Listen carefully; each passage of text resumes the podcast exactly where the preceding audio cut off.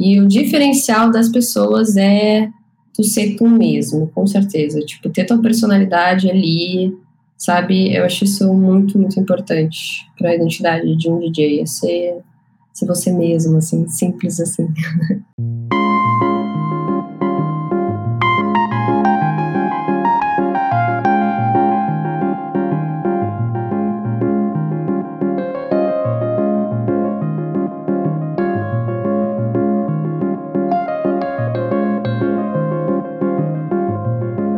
Boa noite, ouvintes. Eu vou, ia... começar, vou começar hoje pegando emprestado o bordão da Fernanda Riso. Fernanda Riso toca como DJ Fritzo, está aqui hoje comigo no podcast para compartilhar um pouco da sua história, da sua vivência. Esse é o podcast Milhas do Rolê, um podcast que eu faço com o objetivo de fomentar o nosso cenário acreditando que o compartilhamento de experiências e de vivências pode servir de inspiração para a galera que está começando ou que esteja com algum desafio para superar. E a ideia é buscar histórias, então, que possam inspirar na superação desses desafios e que a gente faça isso de maneira compartilhada e coletiva rapidamente apresentando a Fê, porque a primeira coisa que eu vou pedir para ela depois é que ela complemente essa história, mas a Fê tem, tá com quantos anos, Fê? 20, 24? 23. 22, 23. Uhum. 23 anos, ela toca há bem pouco tempo, assim, se a gente for considerar, né? Acho que foi 2018 que ela começou, pelo que ela me contou ontem. Uh, ela criou, é fundadora e do Coletivo Plano, um coletivo que faz festas de rua aqui em Porto Alegre, faz festas muito legais, uh, deu um up assim no cenário de festas de rua de Porto Alegre. Por um tempo, a Ruaça era o maior coletivo uh, e a Plano hoje tem praticamente o mesmo tamanho da Ruaça, assim, e é bem legal essa história porque eles sempre contam que se inspiraram na Ruaça e a massa está compondo esse cenário juntos. Além disso, a Fê participou da festa Função, rolava as funçãozinha também, a gente vai falar sobre isso. A Fê faz parte da festa Pane, que é uma festa com estética oitentista, e ela tem um programa quinzenal na rádio online Function FM chamado Fatia, já tem uns 10 episódios, se eu não me engano. Foi inspiração para esse programa aqui onde ela convida DJs do cenário para trazerem a sua pesquisa. Na verdade, o tema é livre, mas normalmente o pessoal leva a sua pesquisa, seja as referências ou o que está pesquisando atualmente, e comenta sobre essas músicas. Então, para quem não conhece ainda, eu indico muito ouvir o programa. Tem vários que são épicos, assim, tem de vários estilos diferentes e as pessoas que ela convidou são todas muito massa, então certamente vai ajudar a ampliar o repertório e entender um pouquinho melhor o funcionamento da parada. Então, boa noite, Fê, te agradecer novamente ter aceitado o meu convite. Queria que tu desse um oi para os nossos ouvintes. Boa noite, ouvinte. então, Fê, uh, queria começar pedindo que tu contasse um pouquinho para nós a tua trajetória. Eu sei que tu não uh, cresceu em Porto Alegre, passou a tua adolescência em Canela. Uhum. Nos conta como foi assim essa adolescência, esse momento de noite, festinha antes de vir para Porto Alegre. Por que veio para Porto Alegre? Como foi essa tua chegada aqui? Sim, então, primeiro, muito obrigada pelo espaço. Estou muito feliz de estar aqui e poder falar, porque geralmente sou eu que peço para os outros falarem, né? E entrevisto os outros. Eu acho muito importante esse momento de fala, a gente poder contar um pouco da nossa história, da, da nossa trajetória, que não é um, não é um, nem sempre a gente tem essa, essas oportunidades, né? Enfim, eu cresci em Canela, me mudei com sete anos para Canela, e a minha infância lá foi muito tranquila. Eu, eu cresci fazendo capoeira, e eu acho que isso foi uma das coisas que, que me ligou muito à música, ao ritmo, a comunidade, a, a, conviver com diferentes tipos de pessoas, assim. Eu fiz capoeira por 11 anos, e eu frequentava festinhas lá, só que as festas em Canela eram basicamente festa indie, bandinha, sertanejo. Tinha festas eletrônicas, eu tive um primeiro contato assim com música eletrônica, mas era bem mais comercial. Então, meu primeiro contato com música eletrônica desse circuito mais underground foi em Porto Alegre, sim. Eu já saía com, desde os 13 anos, eu já ia em festa. Incomodava meu pai, porque o meu pai, ele tinha que assinar um termo, assim, de responsabilidade, autoriza meu filho a entrar na festinha. Juro, era muito engraçado, meu pai vinha me buscar de roupão nas festas, assim. Então, eu sempre fui uma pessoa bem, bem festeira, e um dos meus motivos, assim, de, de vir para voltar, né, para Porto Alegre, foi porque eu queria um espaço assim para expandir mais, assim, me sentia muito muito limitada em, em Canela e logo que eu vim para cá eu pude também eh, exercer faculdade porque em Canela também não tem muitas possibilidades. Eu estudava na Fevale, arquitetura, daí eu tinha que pegar um ônibus para ir até Fevale, tipo uma hora de viagem de Canela até até Novo Hamburgo. E eu não aguentava mais.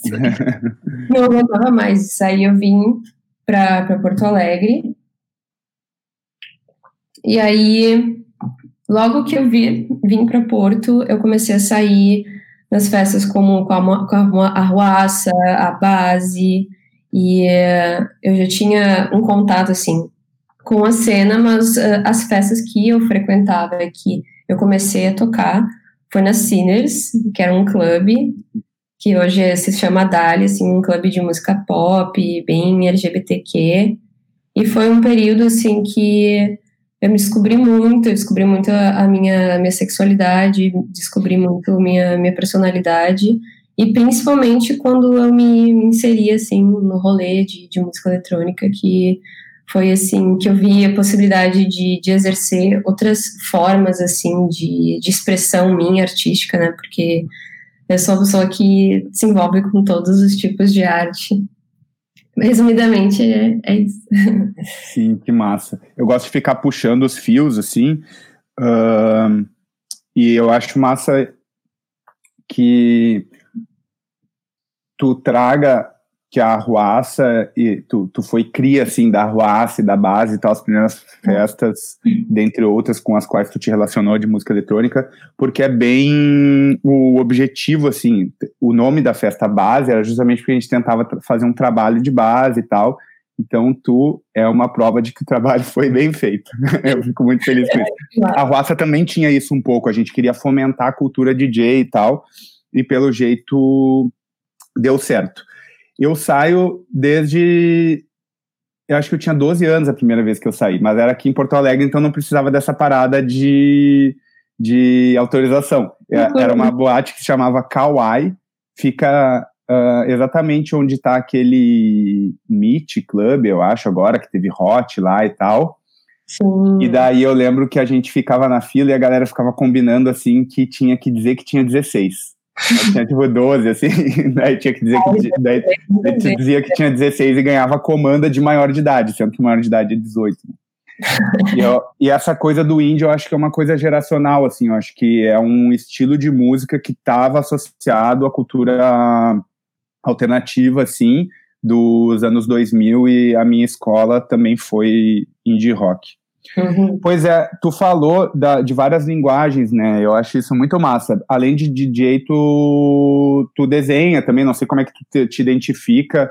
Tem o teu projeto Riscos, né? Quer falar um pouco sobre ele? Quero! Na verdade, eu sou uma artista, assim, desde pequena. Eu sempre desenhei muito, desde a minha infância. Fiz aula de desenho quando eu tinha sete anos, fiz aula de pintura.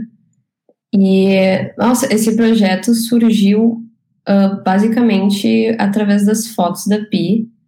Assim, eu comecei a explorar mais, na verdade, esse um lado de, de, de, copiar assim as fotografias, né? Porque na verdade eu passo eu passo por cima e é tipo uma linha contínua, assim. Eu, eu desenho contínuo sem tirar do papel, assim. E foi muito uma experimentação, assim, porque eu queria usufruir muito das fotos que ela faz do rolê, tipo, unir isso também, né, a minha, essa é uma forma de expressão, e e intervir assim nas fotos dela com os meus desenhos. Então, basicamente, quase todos os desenhos que eu fiz são fotografias que ela fez das festas, né? De performers, de DJs, assim. Então, eu acho que é uma outra forma também de, de, de expandir, assim, de deixar registrado, de, de mostrar esse cenário para as pessoas. Né? Sim, total. A gente falava disso ontem, né? Da importância que tem a gente registrar o cenário e daí uh, esse é o objetivo também que eu, que eu e a Duda estamos tentando pôr em prática, assim, essa, uh, do, no Cultura de Pista, que é esse projeto onde a gente vai tentar documentar e tal, instrumentalizar a cena. Então, eu também acho que é super importante uh, explorar todas as linguagens artísticas possíveis. E eu acho que isso vai muito na mesma direção do que a Bela falou no, na, no episódio com ela, sobre criar criar ambientes assim, né? Criar imaginários e tal. Uhum. Então a música ela é apenas um do, uma das linguagens que rola nas festas. Uh, daí tem vídeo, performance, cenário, tem um monte de coisa, moda, muito. Então acho que isso é bem massa assim a gente falar sobre isso porque muitas vezes pode passar despercebido. Uh, sobre então a tua chegada em Porto Alegre, queria que tu contasse um pouco como foi que surgiu esse desejo de ser DJ, uh, como foi esse processo entre querer fazer e conseguir fazer, e uh, quais foram as tuas inspirações, assim, nesse primeiro momento? Eu gosto muito de falar das inspirações, porque eu sempre trago as inspirações para as entrev entrevistas e conversas. Quando eu vim para Porto, eu tinha 18 anos e uh, como eu já era uma pessoa bem festeira, já frequentava muitas festas, eu era muito envolvida com a cena noturna, com produtores e DJs. Uh, eu ainda não me via como DJ, assim, eu era só uma frequentadora. E teve um dia que teve um DJ contest, isso quando eu tinha 18 anos, que foi no Tabu. E aí teve uma competição assim no Facebook, tu postava a, a tracklist para as pessoas votarem qual que elas gostavam mais. E a minha tracklist ganhou, assim. Ah, eu fui na, na cara na coragem, por que não tentar? Porque eu acho divertido. E aí eu ganhei e eu toquei nesse dia no Tabu. E eu aprendi a tocar na hora. A pessoa que me ensinou a minha amiga até hoje é a Raquel Pianta, que é uma pessoa que toca mais indie, ela é musicista, professora de música. Hoje ela não toca mais, o que é engraçado, porque ela E foi muito, muito foda esse dia, porque eu tive uma resposta, assim, da, do público que estava lá muito grande e aquilo me despertou, assim, uma, uma, uma, felicidade, uma vontade de, de fazer de novo, sabe? E aí eu continuei participando de outros DJ Contest, teve um na Opinião, também ganhei, participei, toquei na Opinião. Tocar na Opinião é muito bom, cara. tu tocou no palco ou ali na House Mix? No palco, no palco. Mas todas essas eram festas mais Uh, tipo open format, né, que toca de tudo. Eu tocava bastante eletropop, tocava bastante rock, bastante música pop também. E eu já frequentava as festas de música eletrônica e as minhas inspirações, claro, foram muito a base, muita ruaça, muita vorlá. E eu lembro até hoje, assim, um exato momento que, que tipo, um, uma chave, assim, de virada, que foi quando eu vi a, a Posada tocando. Eu até falei isso no, nos programas da tia. e ela tá tocando numa vor lá, no Iberê, ali, Camargo, e eu fiquei, tipo, com os bracinhos cruzados, olhando ela mixar, assim, tipo, o inteiro. Eu sou muito uma pessoa, assim, que fica só olhando o DJ, muito chato. Não danço, fico dura, assim, olhando.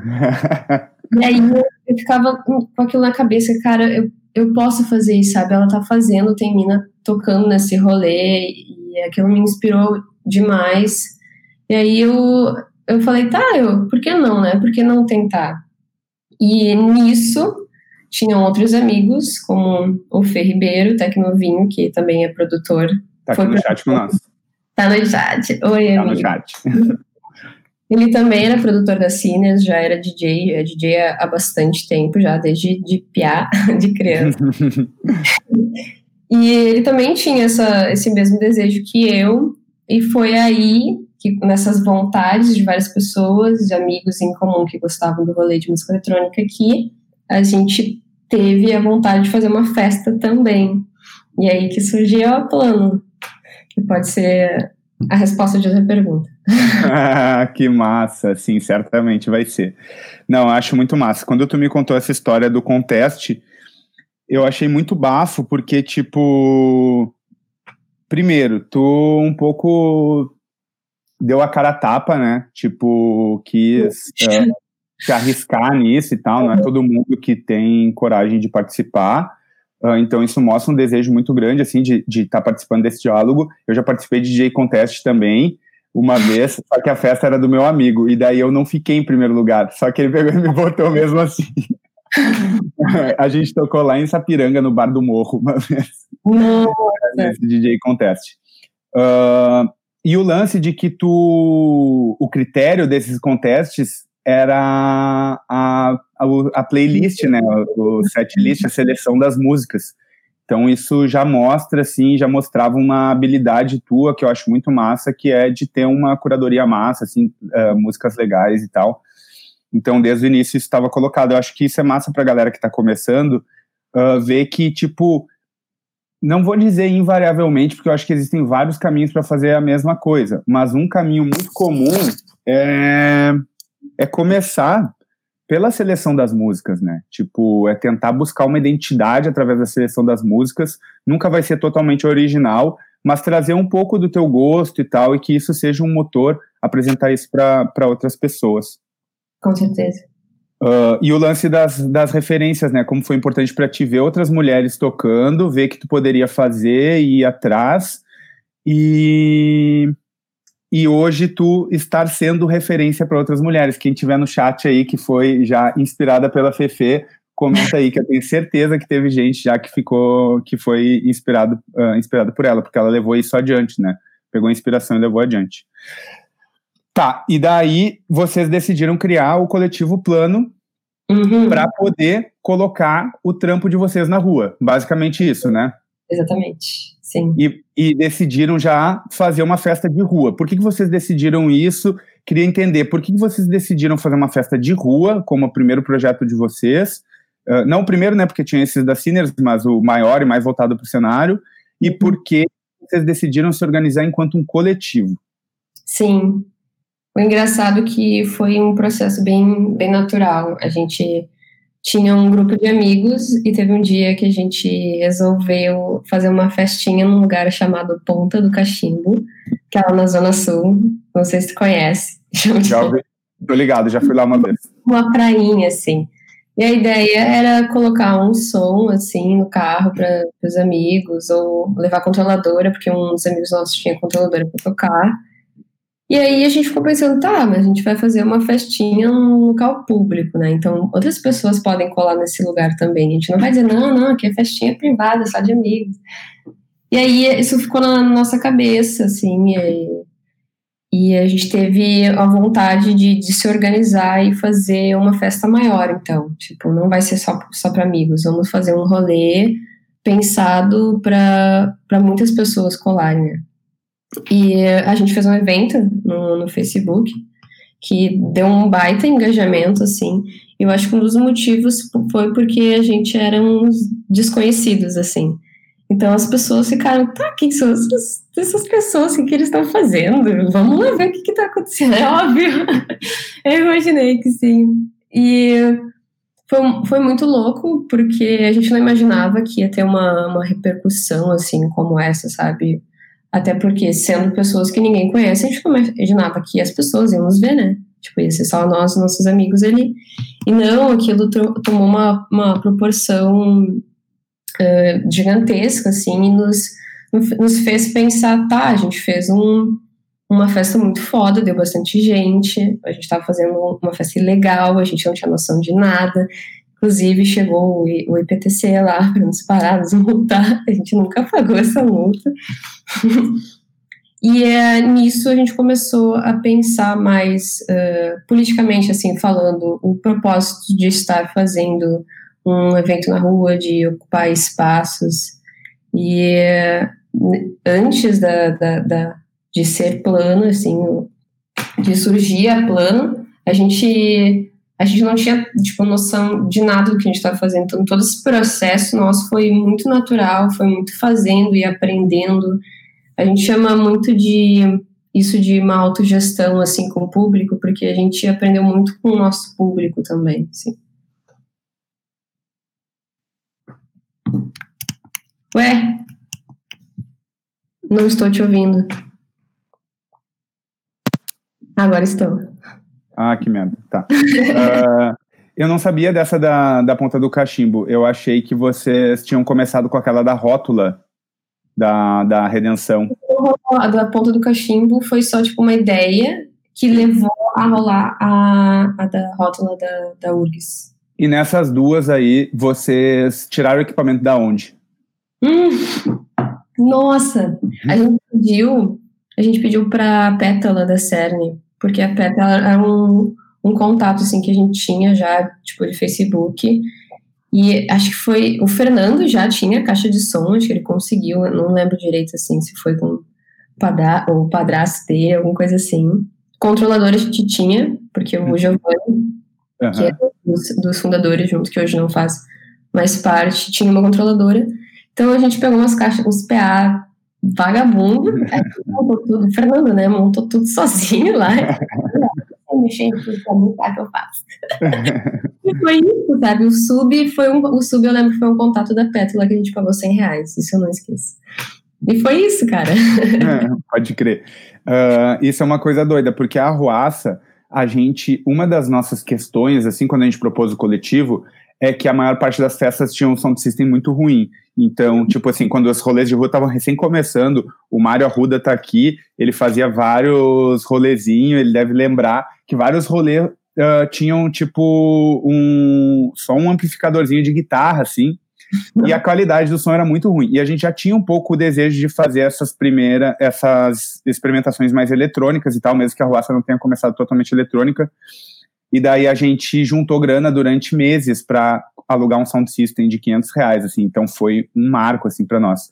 Mas eu vejo que vários coletivos começam com... E daí, tipo assim, isso se tornou insustentável no começo. E daí depois a gente teve que começar a fazer com o som emprestado, Alexandre Kupak, o vô dele, construir as caixas e tal. Então isso é uma coisa bem comum, assim, o Vini está aqui, ó, comentando também, ele faz parte do coletivo Central, e, e eu vejo que no Central a galera se vira, assim, também. E isso tem tudo a ver com o que a Bela falou no último episódio, que ela diz assim: meu, pega o que tem, faz uhum. um contato e tal, e bota um som numa praça, num bar e tal. Isso é muito importante, tanto para continuar dando energia para a cena, quanto para a galera que está afim de se inserir, participar, assim, né? A forma mais efetiva, assim, de, de participar. Tu uhum. falou que vocês estavam mixando em controladora já. Eu lembro que uma vez eu e a Kika assistimos uma live que vocês fizeram, acho que era no Facebook, tava tu, o Giovanni, acho que o Fernando tava também, vocês estavam mixando umas tracks e tal. Vocês já, eu vi que vocês já sabiam mixar naquela época. Não sabia. Quando, ah, tá, não sabiam então. Ó, tu, tu fez a primeira vez uh, nesses contestes no CDJ, simples ali, mas não mixava, né? Daí depois foi para controladora. Como é que foi esse processo, assim? Tipo, começou no CDJ, foi para controladora e depois foi para CDJ sem S, sob mentoria da professora Flávia Bavaresco. Eu queria que tu contasse essa tua relação com os equipamentos. Sim. Nossa, foi uma, uma grande confusão, na verdade, porque eu não, nunca tinha acessado a nenhum desses tipos de equipamento antes. E não tinha também muito uh, muito contato, tipo, eu não buscava entender como é que era, assim. Quando eu busquei entender, foi a primeira vez que eu toquei na plano, assim, naquele dia, a minha mãozinha tremia, porque eu toquei um B2B, porque eu tava tão nervosa que não ia conseguir tocar sozinha.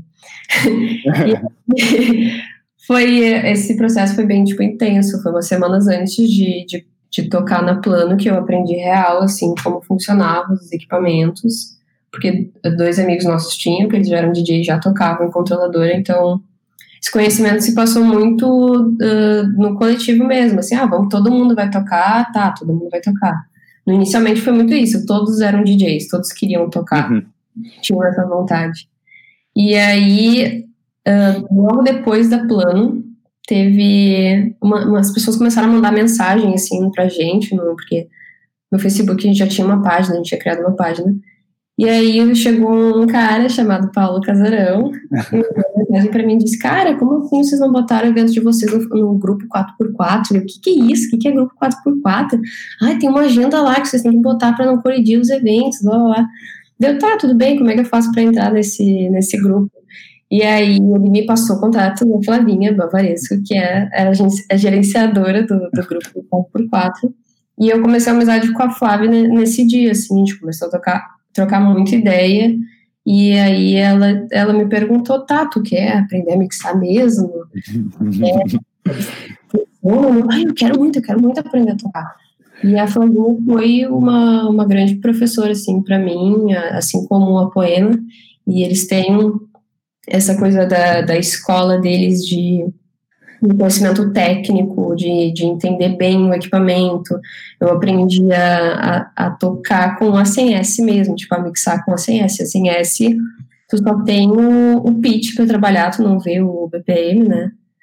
E foi, foi muito assim que eu comecei, eu gravava muito CD, eu, por muito tempo eu toquei com CD, e é porque era o jeito que eu tinha aprendido, sabe? E muita das referências assim veio veio deles o som que eles me passavam ó oh, escuta esse produtor escuta essa produtora.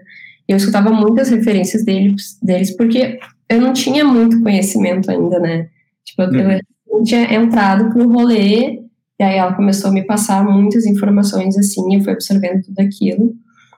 E foi mais ou menos isso assim. Sim Uh, eu aprendi, assim, as primeiras vezes que eu toquei foi com. Eu tô sempre repetindo essa história, mas as primeiras vezes que eu toquei mesmo foi usando software tipo o Winamp, o Windows Media Player, fazendo só a seleção das músicas e daí ia sentindo a pista, se estava funcionando aquele bloco e arrastava uma para cima, não estava funcionando, arrastava a música para baixo e ia fazendo assim. Mas depois eu fui pro Virtual DJ, depois o Tractor, e eu, quando eu fui aprendendo CDJ, foi na 100S também. Uhum. E eu acho que é uma escola legal, assim, é o CDJ um dos, é o mais acessível, assim, né, da Pioneer, uhum. ele deve, tu deve conseguir comprar o par por 500, 600 uhum. reais, assim, né, não é barato, mas é muito mais acessível que os outros, e ele dá uma consistência de mixagem muito bom, porque, de fato, é o Fusca, assim, da, da mixagem, então se sabe, de, se sabe pilotar um 100S, pilota qualquer outro. E, e, eu tive pessoas que me ensinaram também no início. O Ezequiel foi um que me ensinou muito, ele me deu todos os CDs dele. O que eu quero, por que eu tô contando isso assim, para até para dialogar com a Fê? Porque eu acho que é muito importante a galera tentar encontrar pessoas dispostas a ajudar. Tem gente disposta a ajudar, às vezes não é fácil. E pegar referências com essas pessoas, seja de, da parte técnica, seja da parte de repertório, porque isso torna o processo menos solitário. A outra coisa é constituir um coletivo, eventualmente, ou tentar participar de um e fazer esse processo coletivamente. Na Ruaça, também no início, era um, é, no início só eu e a Posada tocávamos, mas depois o pessoal, todo mundo decidiu que queria tocar e aprendeu isso coletivamente. Uh, e daí a Plano começou a crescer, né? Me fala um pouco sobre a Plano, como ela tá, vocês fizeram festa de aniversário recentemente, como é o modo de funcionamento de vocês, Uh, vamos tentar abordar essa questão do coletivo mesmo. Essa uhum. sessão se chama É para o meu TCC, porque realmente eu estou fazendo TCC sobre coletivos. E eu queria saber o que, para ti, o que, que é um coletivo, qual a sua função, qual as facilidades, né, qual, qual as vantagens de trabalhar em coletivo e quais os desafios. Então, eu acredito muito que o coletivo é uma rede de apoio, assim, de, de união, de compartilhar, compartilhar ideias, compartilhar coisas. Na plana a gente tem, uh, digo que a gente tem sorte agora porque nós somos só em quatro, então isso facilita muito o processo das coisas, assim, se torna muito mais democrático porque não são tantas cabeças, assim, pensando, sabe? E isso facilita muito a gente pôr em prática as nossas ideias, assim. E eu vejo que a Plano evoluiu muito, muito. A gente aprendeu muita coisa, assim, né, nesses três anos. A gente fez três anos agora. E a gente diz que nós somos uma, uma, uma plataforma, assim, de, de expansão. Porque a Plano é muito uh, um espaço para quem está começando, assim, como nós. A gente, quando a gente começou, a gente queria um espaço, sabe? Então, se a gente não tinha esse espaço, a gente criou esse espaço. E a Plano é muito isso, assim, de, de dar oportunidades para as pessoas que estão começando, que querem criar portfólio, que estão iniciando suas, suas trajetórias. Eu acho isso muito importante num, num coletivo, sabe? Ter, ter esse lance de, de dar oportunidade, de compartilhar conhecimento. Sim. Uh, vocês são quatro, né? Quem são os quatro e como vocês se dividem nas funções? Então, tem eu faço a parte de social media também, além de tocar e produzir. Tem o Fernando, Tecnovinho, ele também é produtor, DJ, ele cuida bastante da parte técnica, organizacional. O Sérgio também, Barsotti, cuida bastante da, da parte técnica. O Fê também me ajuda um, pouco assim com social media, porque ele escreve muito bem. Então, muito dos, dos textos de evento do Facebook foi o Fê que escreveu. É um dom dele. Tem o Scorza, o Gabriel, que agora é o nosso, nosso designer oficial, porque a Plano estava um tempo assim, meio perdida de ter uma identidade. E eu acho que o Gabriel trouxe muito isso para a Plano, de dar uma cara, né? Uhum. Uma cara feliz, animada, que é as ilustrações que ele faz. E ele também cuida do, do nosso financeiro, ele é ele é bom com isso. E uhum. basicamente todos uh, fazem um pouco de tudo, assim, porque quando um não pode fazer uma coisa, o outro vai lá e faz, assim. Tipo, a gente é bem, bem unido. Uhum. Que massa. E, mas eu acho legal entender, assim, perceber que vocês começaram de maneira super amadora, assim como a maior parte, mas vocês têm uma visão, assim, eu, eu percebo que a Plano tem uma visão meio estratégica, a gente conversou sobre isso antes, né, do lance de se entender enquanto marca também, as possibilidades disso, e tu falou de plataforma, né?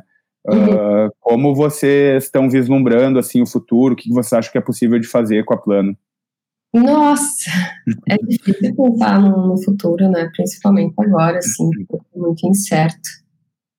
Mas é, pensando assim no agora e no que pode surgir com as consequências do que a gente fez agora, foi muito entrar em contato assim com pessoas de outros estados assim que a gente nunca teria acesso se não tivesse triste falar isso né tipo se não tivesse lá da pandemia eu acho que não teria se intensificado tanto essa coletividade que tem rolado no mundo todo na real porque tá todo mundo na merda né? Então uhum. tipo vamos se unir vamos se fortalecer. E na plano a gente tem feito muito isso de, de ter uma curadoria mais representativa, uh, de buscar pessoas uh, mais marginalizadas, marginalizados, artistas mais marginalizados, e intensificar, assim, esse, esse acesso, assim, tipo, entrar em contato com essas pessoas, porque tem muita gente aí, uhum. o foda que não tem visibilidade. Então, a gente dar esse espaço é, é muito importante. Eu acho que no futuro, o que vai acontecer é gerar muito fruto disso, do que a gente está fazendo agora, sabe? De ter muita rede de contato. Daqui a pouco a gente está lá tocando no Nordeste, sabe? Uma possibilidade. A gente fez uma ponte com o Nordeste. E eu vejo muito isso. Sim, que foda. É, o Homoloco tem essa. Ele falou disso, né? Esse, ele, ele faz questão, assim, de estar nos lugares, de tocar muito e tal. E ele, ele e o Arthur, né, que é, trabalha com ele fazem um esforço disso, eu acho super importante. E eu percebi, assim, tipo, eu já imaginava, né? A gente sabe que existem muitos coletivos e que esse cenário ele é sustentado, sobretudo pelos coletivos, porque os coletivos, além de produzirem eventos, normalmente são as pessoas que fazem parte dos coletivos lotam os frontes. Então, isso eu acho que é importante da, de valorizar, assim. E primeiro eu comecei a reparar nos GomaCasts, que já tem tipo, assim, mais de 160, cada pessoinha que sai ali no GomaCast faz parte de um coletivo. Um, ou dois, ou três, ou quatro coletivos. Então, tipo, tem muito coletivo mesmo. E agora, quando eu comecei com uma produção de conteúdo mais intensa, as pessoas que estão chegando no meu Instagram, tu vê que várias fazem parte de coletivos também. Então, acho que esse trabalho de produzir rede e tal vai nos gerar frutos muito massa. Com certeza. Uh, tá, e daí tu começou, eu lembro que tu começou a tocar e tu chamou atenção rapidamente, assim. Uh, e, e foi convidada para tocar em várias festas em Porto Alegre, é. e daí depois tocou em várias festas fora de Porto Alegre. Queria que tu contasse mais ou menos, rapidamente, por onde tu já passou e tal, como foi esse processo das festas irem te chamando, quais foram mais marcantes e, e, e quais foram as últimas, assim, importantes, ou as que iam rolar e foram canceladas. Caramba! É, o que rolou é que eu sou uma pessoa que fala muito com as pessoas, assim, eu gosto muito de, de trocar ideia, de... Aquariana. É, de conversar, assim, então eu acabo conhecendo muita gente e isso acaba me dando muito espaço, assim, sabe? E com certeza, é, aquela coisa, quem tem contato tem tudo, né? Uhum. É, a Flavinha me abriu muitas portas porque ela já conhecia muita gente, né? Tipo, ah, olha aqui, essa aqui é minha aluna, tal. Daí comecei tocando na, na Desconexo, e aí eu, eu acho que tem um, um detalhe que é eu divulgo muito o meu trabalho, assim, tipo, eu uso o Instagram de portfólio, sabe? Então tem muita, muito material, assim, que eu acho que isso ajuda bastante para as pessoas pesquisarem o que tu tá fazendo, o que tu faz, isso facilita muito para as pessoas te chamarem, assim, para tocar, além, obviamente, do, da qualidade do teu som, da curadoria, enfim. E isso fez com que eu tocasse em, em muitas cidades, assim, tipo, cidades do interior. Eu toquei esse ano passado eu conheci Carazinho, que tem uma cena massa lá, e o pessoal, tipo, é uma cidade bem pequenininha e uma cena bem forte, assim. Eu toquei no Ubi Club. E uh, também, ano, ano passado, eu fui para São Paulo, que fiz, tipo, uma tour em São Paulo, assim, foi muito intenso, assim, porque eu nunca tinha ido uh, eh, para São Paulo, assim, para tocar em grandes festas. Eu, tipo, eu fui uma vez que foi para tocar no, na festa Ghost, que era um barzinho, Bar do Netão. Obrigado. E aí, tá, foi isso. E ano passado foi essa tour intensa, que eu toquei na Bicuda. E, meu Deus, aquele período foi bem complicado, porque eu sou muito ansiosa. Eu basicamente dormia, assim, porque era uma festa atrás da outra, assim, que eu ia tocar. Eu tinha conseguido vários contatos, assim, participei de entrevistas, assim, na aberta. Uhum. Toquei com a Beth Sista, assim, é, com a Lauren Flex. Nossa, foi muito foda, tipo, pessoas muito renomadas e, e isso é muito incrível, tipo, eu, e intenso ao mesmo tempo, porque eu sou uma pessoa que me cobra muito, muito, muito mesmo porque eu quero entregar uma coisa de qualidade, eu sou também perfeccionista, porque não quero errar, aquelas uhum. coisas, né, aquelas lutas internas que a gente tem. E a grande tristeza é que 15 dias antes de começar o, o isolamento, eu ia tocar na Mamba Negra. não, sonho de muitos, assim, eu tava muito animada, muito, muito feliz, tipo, é, é total realização de, de um sonho, porque eu acho que é a meta de, de muitas pessoas de reconhecimento do teu trabalho, porque é meio que uma, uma grande bagagem, assim, né, digamos, ter a Mamba Negra como uma referência de lugar que tu já tocou, assim. Sim, pode crer, é. É muito doido isso, né? O Homoloco tava com um tour na Europa marcada, não tá rolando.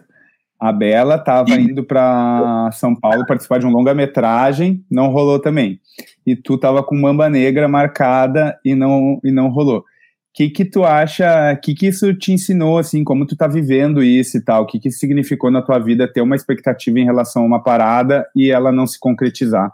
Nossa, eu tenho trabalhado muito nisso, porque como eu sou uma pessoa ansiosa, eu crio muitas expectativas acima das coisas, assim.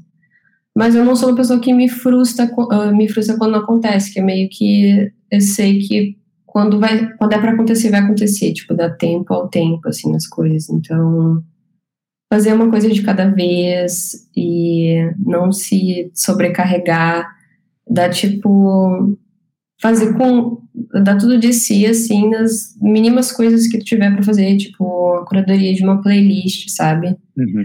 Então, eu tenho me, me ocupado bastante e resgatado muitas minhas referências também nesse período, assim, que agora não tenho onde tocar, mas tem muitos sets para gravar, então eu tô uhum.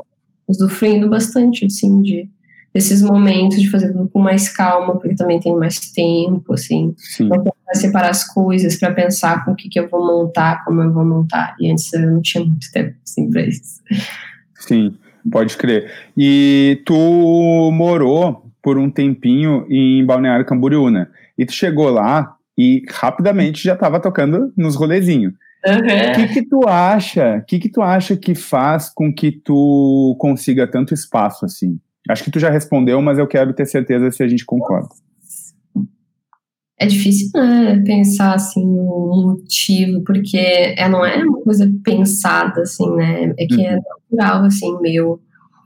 E, e, com certeza uma dessas coisas é de dialogar com, com muitas pessoas que produzem festas, muitas pessoas que tocam.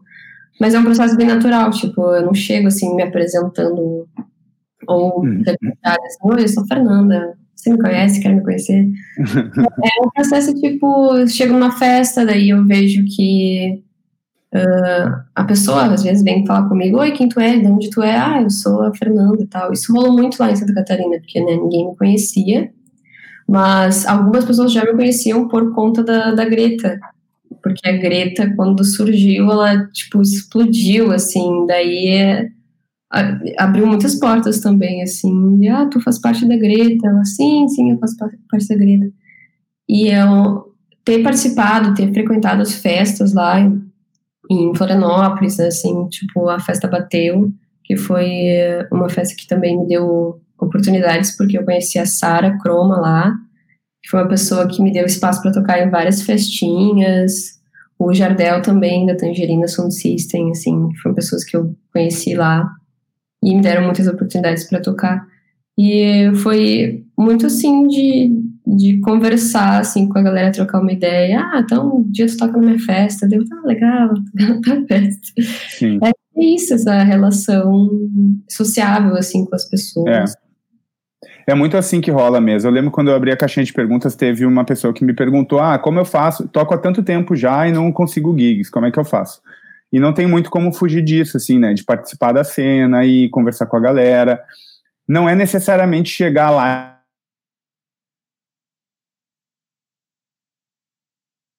Aí fala assim, ah, filho, deu uma travadinha aqui, será que ela caiu? Não, uh, mas é tipo assim, ir lá, olhar o que a galera tá fazendo, é. Ajudar, fazer, uh, fazer o seu rolê. Tipo, isso daí da Greta é genial, assim, porque é um bagulho que era uma demanda reprimida do, do cenário, né? Vocês criaram algo só de mulheres e tal, uhum. e que deu visibilidade para vocês no Brasil inteiro. Trabalho muito bem feito, e vocês também, assim, ó. Uh, não sei o que seria se vocês continuassem junto, porque são todas muito boas, assim, né? Então, realmente, tipo Kika, Maré, Fernanda, Marine e uhum. Paula Vargas. Tipo assim, é só as top. Mas, tipo, eu lembro de ver tu divulgando o teu trabalho. Uma vez a gente até comentou, acho que era na Goma, não me lembro, se a gente estava vendo isso. E daí tu estava divulgando, sei lá, um set que tinha saído e tal. E eu, eu lembro que eu pensava assim, olha, como a Fê, ela sempre tem uma palavra carinhosa, sabe, em relação ao trabalho que ela fez, a quem deu a oportunidade, e isso, inclusive, mudou a minha postura em relação a algumas coisas, assim, muito inspirado em ti.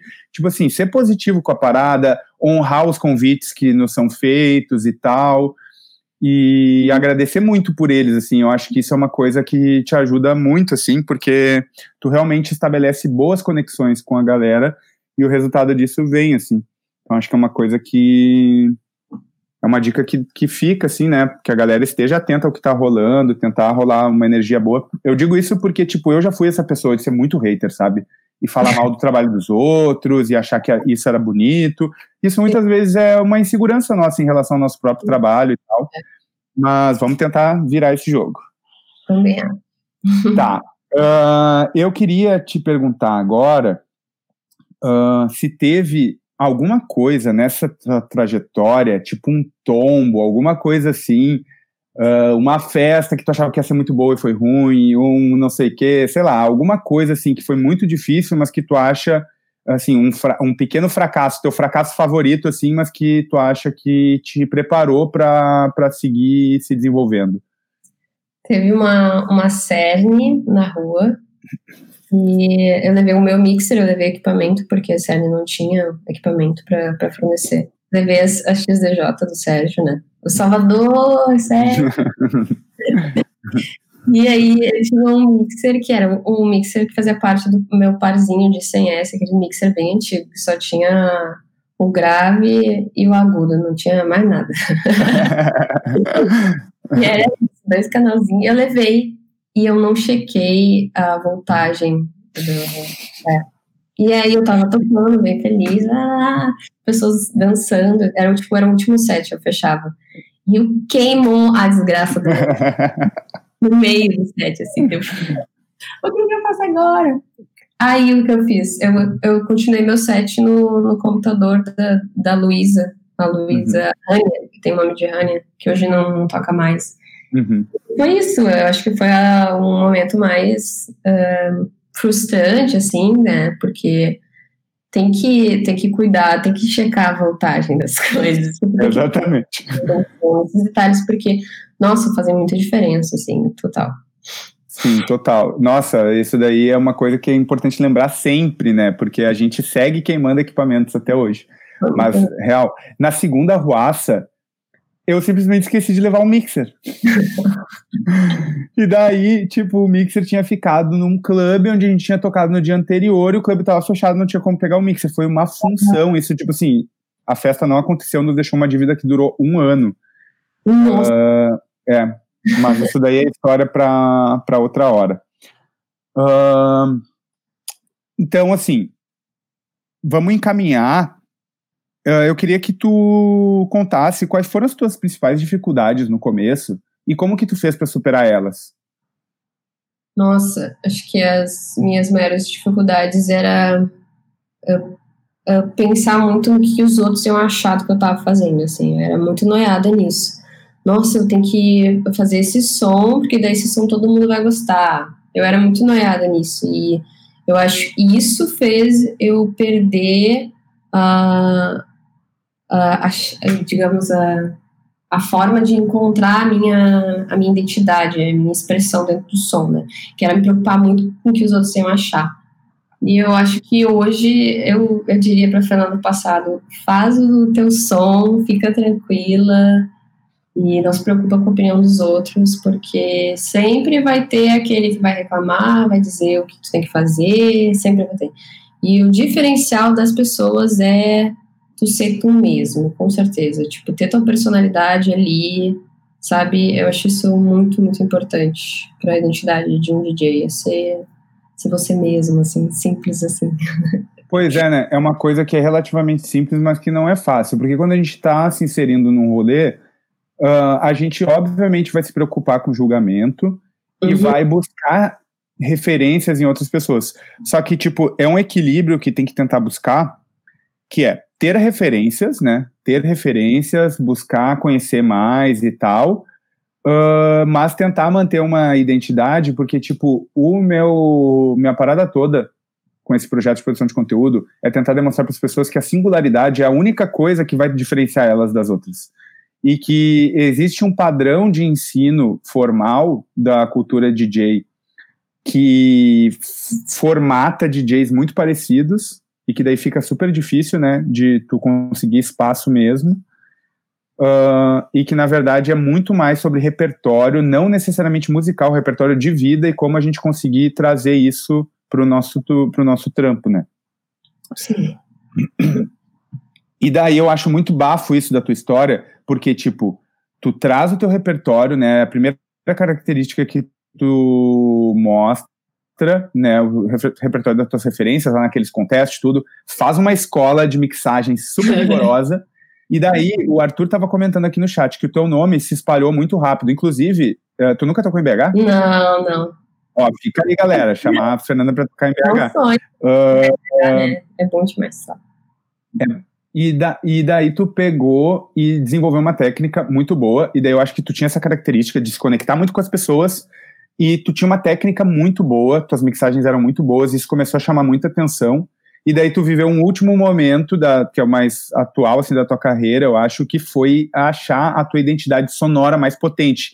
Exato. Atual, né? Porque isso sempre vai se transformar, é uma metamorfose sempre.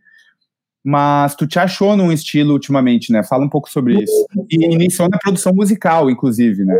Deu os primeiros passos. Então, esse é o, a, fala um pouco sobre a Fefe do momento. Nossa, a Fefe do passado era uma Fefe bem perdida, assim, porque ela queria participar das coisas, mas ela não tinha muito background, digamos assim, né? Claro que uh, muito. Até fiz uma playlist sobre isso, né? Que era música eletrônica a gente não sabia, né? Tá, a música uhum. eletrônica a gente não sabia, mas de, de pesquisar, assim. Eu era uma pessoa que tinha uh, conhecimento, então eu me afundei, assim. E eu digo muito que os meus amigos são minhas referências, porque isso foi moldando muito minha, minha linha de som. E quando eu entrei na Greta, que eu acho que foi, assim, a a virada, assim, que as gurias me inspiraram muito e eu consegui encontrar mais a minha identidade, que é um som, digamos, enérgico, explosivo, quebrado, assim, e eu me enxergo muito no meu som, isso é muito louco, porque sou uma pessoa bem, não, talvez não pareça, não sei, mas, tipo, eu sou uma pessoa muito tímida, sou uma pessoa muito fechada, e daí no meu som eu consigo meio que botar tudo pra fora, assim, sabe? Tipo, aquela coisa que está no estômago presa, tipo, eu quero uhum. falar, que eu quero dizer alguma coisa através do som. E isso se, se deu muito da, das, das, referências de, de convívios, de, de festas que eu frequentei também, assim, que foram moldando, assim, a linha de som. Inicialmente era muito muito do que a Flavinha me passava, porque o meu som era bem, era bem tech house, eu tocava tech house, eu tocava house. E foi se moldando, assim, a partir das, das relações, assim, que eu tive com as pessoas. E hoje eu, eu posso dizer que encontrei, assim, o que eu curto tocar. Gosto que foda. É, e, e é, é, inevitável que isso vá acontecer durante o processo, assim, né? E que a gente vai tocar sons que no futuro talvez a gente não ache tão massa, e não tem que se envergonhar disso, eu acho, tipo, faz parte, e pegando refs e moldando e buscando uma singularidade. Uh, eu queria saber se tem algum hábito teu que, que te ajuda nesse processo, um hábito que tu adquiriu, assim, que tu desenvolveu durante a tua trajetória, seja, assim, qualquer coisa, assim, que possa ajudar, seja, tipo, no momento lá de tocar mesmo, ou seja nos teus momentos de preparação, ou na semana, enfim, mas tem algum hábito, alguma coisa que te ajuda muito, assim, nesse processo? Acho que o meu hábito é bem organizacional, assim, porque eu sou uma pessoa bem organizada. Então, antes de tocar, assim, numa festa, eu separo exatamente, tipo, a playlist do que eu vou tocar e também coloco músicas extras, assim, porque eu faço muito o que, que vem na telha, assim, tipo, eu, me, eu meio que, que nem o Moloco falou, que ele chega antes, né, da, nas festas, chega cedo uhum. e vê o ambiente, como é que tá a situação, eu faço muito isso também que é avaliar o que está acontecendo para moldar o meu som, assim. Então, eu faço uma pré-preparação, assim, do que, que eu vou tocar, mas é tudo na hora, assim, tipo, ah, uhum. Essa com essa. Isso é foda também, porque eu não sou pessoa que, que tenha uh, acesso, assim, para pra praticar o que eu vou fazer. Então, tipo, é tudo que tá acontecendo ali na festa mesmo, sabe? Porque eu nunca testei essa música antes, então eu vou testar agora na festa. Isso rola muito. Apesar de eu ter amigos que têm equipamento, assim, mas, tipo, ter o seu equipamento próprio faz muita diferença aqui. A Bela também falou isso, né? Uhum. Ter o seu equipamento, assim. E uh, acho que minha preparação para tocar é essa. E uhum. talvez preparação para a vida é cuidar da saúde. Aguentar as festinhas, assim, entendeu? Sim, a full. Nossa, eu estou descobrindo isso recentemente.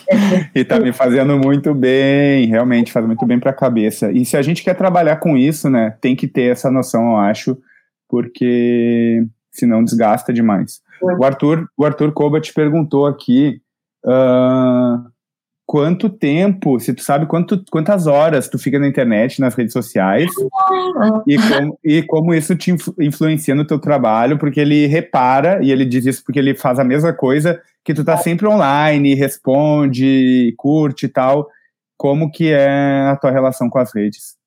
Pois é, né, isso é até algo que eu tenho repensado, porque tem me consumido demais, assim, de Principalmente agora na pandemia, que a gente tem uma carência, assim, de atenção, sabe? Porque a gente não tá vendo as pessoas, então a gente fica o tempo todo na internet querendo conversar, querendo interagir, querendo uma atençãozinha, né? Tipo, uhum. um biscoitinho, sei lá. Aí eu tenho repensado muito isso, assim, de, de estar presente nas redes quando houver mais necessidade, assim, porque estava me consumindo demais. Eu realmente sou uma pessoa viciada, assim, né, nas redes, Sim. porque eu curto muito ficar olhando o que os outros estão fazendo, ou inventar alguma coisa para postar, para compartilhar, porque eu gosto muito de, de compartilhar as coisas, assim.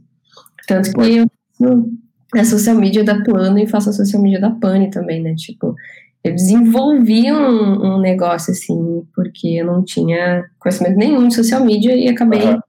Desenvolvendo de tanto me relacionar, assim, nas redes sociais, né, acho que mas tenho diminuído essa minha frequência para não me consumir demais, porque faz mal, né? Faz Pode mal. crer. O Arthur, ele é social media também, né? Além de outras funções lá. Ele disse que ele ficou duas semanas longe das redes sociais e que parecia uma abstinência, assim, uma síndrome de abstinência. É. Uh, é, eu tô trampando com isso também agora, e daí eu comecei a tentar estabelecer certos limites, tipo, eu acordo e tal, faço minhas paradas, tenho tentado valorizar muito as primeiras horas do dia, e eu só olho o celular depois do, do café da manhã, assim, chega um horário que eu também paro de olhar, porque senão a gente se, se perde mesmo na, na parada. Né? Tem que se regrar, principalmente agora. Tá. A gente está chegando no final, Fê. Nossa, eu poderia ficar horas conversando contigo. Eu tô amando esse projeto porque realmente a galera tem muita história boa para contar. Sou teu fãzaço, te agradeço mais uma vez. Obrigada. Eu queria finalizar com as últimas perguntas. Queria saber se tem alguma referência que tu quer compartilhar com a galera. Eu tenho sugerido que pode ser um set, um artista, mas pode ser um livro, um filme, alguma coisa assim que tipo assim foi virada de chave para ti, assim, que te deu algum insight, uma parada assim, que tu gostaria de compartilhar? Então, eu sou uma pessoa que lê muito, eu leio muita coisa relacionada ao cenário da música eletrônica, assim, a história da música eletrônica. Então, eu tenho vários livros para recomendar, porque eu acho muito importante a gente saber de onde veio porque a gente não pode esquecer que a música eletrônica foi criada por pessoas negras, pessoas LGBTQs, pessoas marginalizadas, então acho muito importante tu saber a história da música eletrônica, assim, primordial. Eu gosto muito de, de ler sobre isso, assim, e é um, um dos, dos livros, assim, que, que introduziu, assim, essa vontade foi Todo Dia Já Sambou, que é um clássico, né, da Cláudia Seff, eu li também o DJs da Perifa, que é de um pesquisador, ele é porto-alegrense, ele fez um estudo de campo, assim, da, da cena de drum and bass de São Paulo, e achei muito foda, assim, porque teve uma visão de uma pessoa que não é frequentadora, é um, era um cara branco, de classe média, que se inseriu em espaços uh, mais marginalizados, assim, e acho muito foda, assim, ter essa, essa visão e entender o funcionamento da, das festas, uh, enfim. E acho que é, é muito isso, ler, ver filmes, Sim. conhecer a história, pesquisar, tipo, pesquisar tudo, sabe? Sim, isso é uma coisa que inclusive destrava, muitas vezes a gente pode estar travado, e assim, ouvir um set te destrava, pode destravar, tu cria conexões e tal, ver um filme. Eu tenho esse livro aí, se alguém quiser, o, o DJs da Perifa, eu, o Marcelo Lázaro está dizendo que está terminando de ler ali, ó. Vamos fazer Ai, girar esses livros. Bom. O da Cláudia, Cláudia Seff eu tenho aqui, o Cris que me deu de presente, lá da ONI. Uh, o Matheus perguntou se como é o teu processo de pesquisa. Se tu pesquisa por artista de certos países, se tu vai diretamente nas labels, como é que tu faz para guiar isso? Então, eu tô atualmente num processo que é, tipo, descolonizar a, minhas pesquisas, minhas referências, porque eu pesquisava muita coisa de, de produtor uh, uh, do Reino Unido, assim, e eu tô ouvindo muita coisa que sai agora uh, dos VAs atuais, assim, e tenho tocado muita coisa de produtor e produtora brasileira, e é, meu processo é muito de ouvir set, de ouvir VAs que saem, e procuro bastante por labels já, porque já tenho labels que eu acompanho, que é na minha estilo de, de som, assim, que eu gosto muito. Então, varia muito, porque eu meio que pesquiso por tudo, tipo, até assistindo um filme, eu vejo uma música que toca, daí eu fico ligada, pego o Shazam. Ai, Nossa, eu também. A Duda tava assistindo a série, eu esqueci qual é a série. Ah, não me lembro o nome da série agora. De umas minas que lavam dinheiro, acho que é de umas minas que lavam dinheiro, que Netflix. É, Netflix. É, é. o nome, cara? E daí ela tava assistindo e eu tava trabalhando no computador. E daí entrou uma track, assim, e ela sempre falava: a tracklist dessa série é foda. Entrou uma track e eu enlouqueci. Deu, meu Deus, preciso. daí eu vou pro computador e começo a procurar. E é Sim. isso, total, né? Dá pra achar. A Mari, eu lembro que a Mari uh, falou que ela tinha descobrido o Egyptian Lover vendo um filme também e tal. Então, tipo assim, tem música em tudo que é lugar, né? Eu vou ah. fazer um material mais aprofundado depois sobre pesquisa, vai ser, eu acho que o segundo material que vai, meu que vai sair so, na, na Gol, porque eu vejo que é uma temática massa. Uhum. Uh, tá, então vamos ter que finalizar. Eu estou tentando ficar em menos de uma hora sempre para não pesar para a galera. Uh, últimas duas perguntas. Qual que tu acha a característica mais importante, então, para a galera investir, para ti, assim, né? Claro que para cada um vai ser uma coisa diferente. Mas quem tu acha que é a coisa mais importante para a galera investir no começo, quando está começando, para tentar acelerar o seu processo? É, como eu já tinha comentado, é, é dialogar com pessoas que já produzem, que já tocam, tipo, se inserir nesses espaços, assim. Ser uma pessoa que fomenta a cena da sociedade é muito importante, sabe? Tu pagar as festas, estar naqueles espaços, tipo, fomentar a cena mesmo, sabe? Pagar pelos artistas. E é aquela coisa, né, que quem é visto é lembrado, eu acho que é muito isso. Pra mim foi assim, sabe? Tipo, de, de conversar com muitas pessoas, de estar muito nos lugares, assim. Acho que é isso.